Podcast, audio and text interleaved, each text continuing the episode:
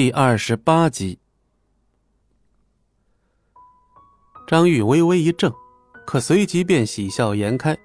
他紧接着又像是想到了什么，又换上了一副沮丧无奈的表情。唉，小张，你这是怎么了？张玉看了坐在身旁的莫小鱼一眼，接着露出了一丝苦笑。奶奶、伯母，你们有所不知。其实我从大学时期就开始追小鱼了，只可惜他一直看不上我。啊，原来你们还是大学同学啊！是啊，小鱼当初可是我们的校花，追求她的男生都快排到校门口了，看不上我也正常。别看我家小鱼平时冷冰冰的，其实她这个丫头啊，就是典型的外冷内热。哈，真的吗？张玉有些意外地转头看向莫小鱼，只是莫小鱼此刻的脸色几乎已是冰点，冷的甚至有些吓人。早知如此，我就该再努力吧。现在说什么都晚了，小鱼都已经跟人订婚了。张玉咬了咬牙，带着怨恨的眼神扫了不远处的戚不义一眼。订婚？我们小鱼还是单身呢，何来订婚一说呀？张玉一愣，又惊又喜的问：“奶奶，不是莫伯父亲自对外公布的吗？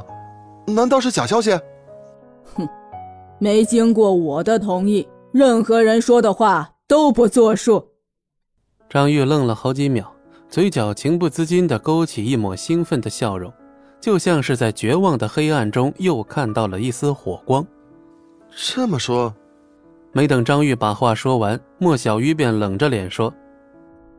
奶奶，爸爸说的话也不算数吗？哼，子孙的婚姻大事岂能由他一个人胡乱做主啊？老太君面色微微一寒，用他惯用的口吻说道。莫小鱼说不出话。他的父亲莫平文每年几乎有八九个月都在外出差，期间甚至连电话都打不通，这让他连搬救兵的机会都没有。听到这里，张玉终于恍然大悟，立刻起身，单膝跪地，一脸真诚地说：“小鱼，曾经的我一无所有，所以从不敢对你吐露心声。但这些年我拼命努力，终于有了一点小小成就。虽然还配不上你，但我会加倍的努力，希望你能给我一个追求你的机会。”哈哈哈，你这傻孩子，追女孩靠的真诚，哪里还要给你机会呀？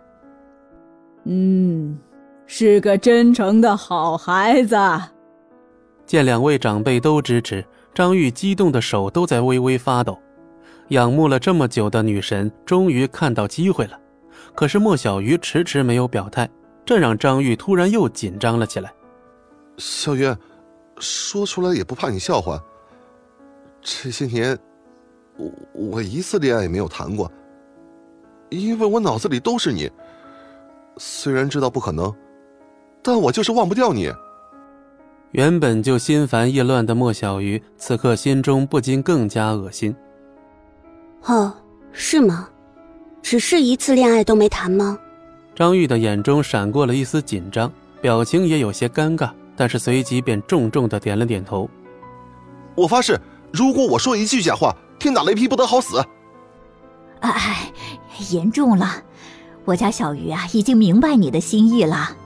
莫小鱼忍无可忍，豁然起身。公司里还有点事，我先走了。什么事儿能比你的婚姻大事更重要啊？莫小鱼刚准备离开，听到老太君的话语，双脚就像是灌了铅一样，怎么都迈不出那一步。张玉见状，立刻起身。小鱼，公司有什么困难，我们坐下来慢慢聊，我一定全力以赴。小鱼，坐下说说吧，你遇到什么困难了？莫小鱼咬了咬牙，正当他准备放弃，重新坐回去的时候，一只有力的手却突然拉住了他的胳膊。戚不义。莫小鱼吃惊的看着眼前的男人，脑海中一片空白，任由戚不义拉着他往外走。赖皮狗，你放开我女儿！啪的一声老太君重重的一拍桌子脸色阴沉。小鱼我允许你离席了吗？莫小鱼脸色微微一变老太君动怒了。本集播讲完毕感谢您的收听我们精彩继续。